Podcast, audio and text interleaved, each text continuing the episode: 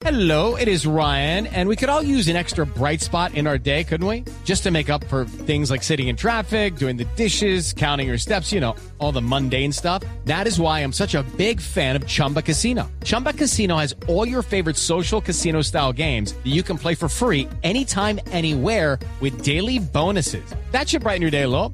Actually, a lot. So sign up now at chumbacasino.com. That's chumbacasino.com. No purchase necessary. BGW. Void were prohibited by law. See terms and conditions. 18 plus.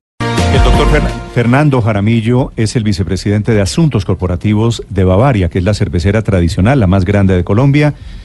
Doctor Jaramillo, buenos días. Néstor, muy buenos días. Doctor Jaramillo, ¿cuáles son los efectos en el mercado, en la industria de la cerveza en Colombia, si se aprueba este incremento al impuesto de cerveza y de gaseosas? Bueno, los efectos básicamente son en el volumen, Néstor. Eh, el IVA que pagamos es del 19% en este momento, es un IVA monofásico, es decir, se paga en, en la puerta de la planta apenas salga el producto eh, y lo que se pretende es que este IVA sea sucesivo, es decir, se paga, los distribuidores van a pagar el 19%, los consumidores o el tendero tiene que recaudar el otro 19%. Entendemos la necesidad de recursos, en eso todos estamos de acuerdo y por supuesto cada uno tiene su teoría sobre ese tema y si lo afecta, eh, pues salimos a, expresar cuáles son nuestros puntos de vista. En este caso específico, Néstor, el volumen se va a afectar definitivamente porque el precio va a subir. Este IVA no lo pagamos nosotros, lo pagan los consumidores, que son básicamente estrato 1, 2 y 3, el 70%, casi el 80% de nuestros consumidores. Y la cerveza es un producto que es bien sensible al precio. Eh, se sube el precio, se baja el volumen definitivamente. En nuestros cálculos es que el volumen se puede bajar en un 10% aproximadamente, lo que significa menos recursos para los departamentos, porque en promedio la cerveza, el negocio de la cerveza, le produce a los departamentos 32% de sus ingresos fiscales y a algunos departamentos el 51% de sus Pero, ingresos fiscales. doctor, doctor Jaramillo, Entendemos la necesidad en esto, pero hay que tener mucho cuidado con qué se hace y cómo se hace. mm, usted escuchó a Barguil, a David Barguil, que estaba explicando el impuesto, dice, ya no se cobraría al productor, sino se cobra al final de la cadena, que sería una especie de reemplazo, recogen un billón de pesos más. ¿Aún así se, sienten, se sentirían esos efectos? Claro que sí, pero no, es claro que no se cobre el productor. Por supuesto que nosotros vamos a pagar el 19% del IVA también eh, saliendo de la planta nuestros productos, más el 48% de impuesto al consumo. Es que realmente la cerveza está bien cargada. No, no es que nos quejemos, no es que no es que nos atravesemos a, a esta reforma tributaria de la necesidad de más recursos, porque eso lo entendemos claramente, pero la cerveza está muy grabada en Colombia, estamos hablando 48% de impuesto al consumo más un 19% eh, del IVA. Y pues Sí. realmente siempre somos los mismos los que tenemos, terminamos pagando los platos rotos. Y, y, y 3.000 empresas en Colombia terminan pagando el 70% de, del recaudo de, de- de impuestos. Entonces, sí, esto es difícil, Néstor. Esto, esto, esto, pues todo el mundo tiene sus puntos de vista. Cada persona o cada sector que, que se ve algunamente afectado, pues sale a decir cuáles cuáles son sus intereses y nosotros claramente lo que, lo que vemos acá es que nuestro volumen se va a bajar y que ese recaudo de que habla el gobierno no es tan claro que lo tengan. Además, nos preocupa el recaudo del IVA por parte de los tenderos. Doctor Jaramillo, pero lo que pasa hoy con las gaseosas o con las cervezas es que al momento de salir de la fábrica pagan IVA, pero como si el del camión fuera el que lo consume todo, ¿no? Y el resto de la cadena queda, por el contrario, desaparecido. Entonces, cualquier valor agregado por encima, por decirlo así, del precio del camión, pues no lo agrega. Y estamos hablando desde el IVA, que es, por definición, el impuesto al valor agregado. ¿No es sensato entonces que se cambie la manera de cobrar o al momento de cobrar ese IVA y pasarlo de monofásico a plurifásico? Pues, pues digamos desde el punto de vista lógico y técnico, pues es un impuesto polifásico y, y- y ahí hay una razón.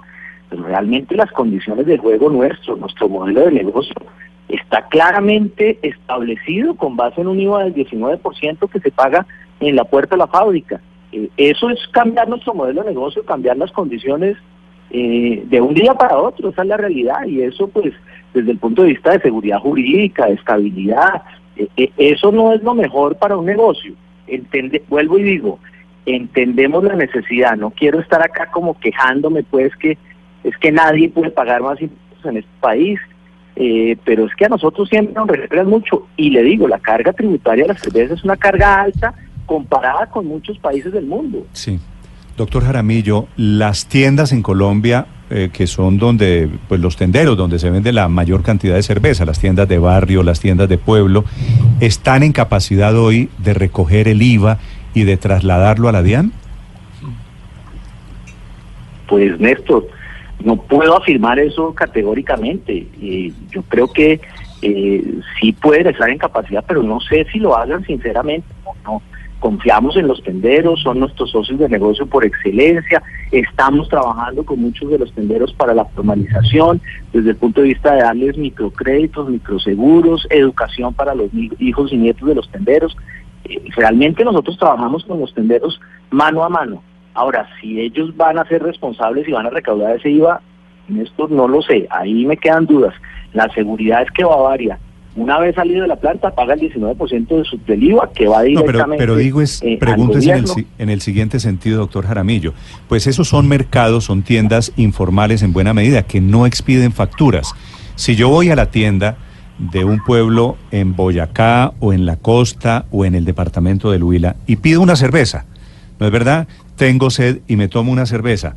El señor no emite un recibo y me dice, el señor Morales se tomó una cerveza, costó dos mil pesos y paga 19% del IVA, entonces son dos mil ciento noventa pesos. Si me la cobra, ¿existe el riesgo de evasión de que esa plata no le llegue al IVA? ¿Al, ¿A la DIAN?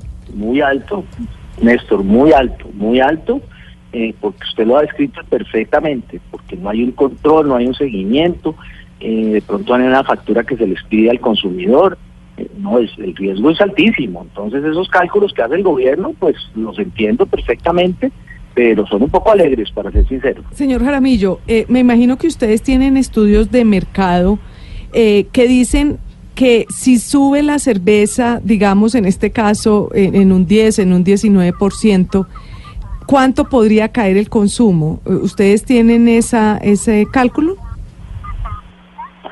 Sí, mire, en, la, la, reforma pasada que subieron del 16 al 19%, el consumo se nos cayó casi un 11%. Entonces, eh, ese, ese es un ejemplo real y, y, yo creo que en este en este momento, pues aumentar el precio, porque se va a aumentar el precio definitivamente, vuelvo y digo, ese impuesto no lo paga Bavaria, lo pagan los consumidores, pero por supuesto el volumen se va a caer. Eh, estamos hasta ahora recuperándonos de un año bien difícil que fue el año pasado estamos creciendo un poco en promedio 5 o 6% en volumen, lo que genera mucho más ingresos para los departamentos y para el Estado, por supuesto. Y claro, pues que nos que nos cambien las condiciones de juego en este momento no es lo mejor para nuestro negocio, eso sí hay que decirlo sinceramente. Vuelvo y digo, entendemos las necesidades, sabemos que cada uno de los sectores tiene sus argumentos y cada vez que jalan una pita, entonces todo el mundo sale eh, a decir que es que no se puede subir los impuestos. Pues sí, es, eh, eh, desafortunadamente en nuestro negocio también sucede lo mismo. me parece un poco injusto que siempre castiguen a los mismos y que, y que siempre se castigue haber invertido en este país por más de 130 años que llevamos y, siempre nos miran es a nosotros. Eso es un poquito, digamos, el desazón que tenemos en este momento. Además, algo que salió de la nada, ¿no? Porque es que la reforma tributaria que nos presentaron no fue esta reforma tributaria definitivamente. Si esta es mejor, si esta no es mejor, no sé. Pero la reforma tributaria, donde yo estuve en Palacio y me la presentaron, no tiene nada que ver con lo que está pasando. Doctor Jaramillo, gracias. A ustedes, Néstor, muy amable. Fernando Jaramillo es el vicepresidente de Asuntos Corporativos de Bavaria, con el pronunciamiento de esta mañana oponiéndose a la ampliación de ese impuesto a la cerveza y gaseosas.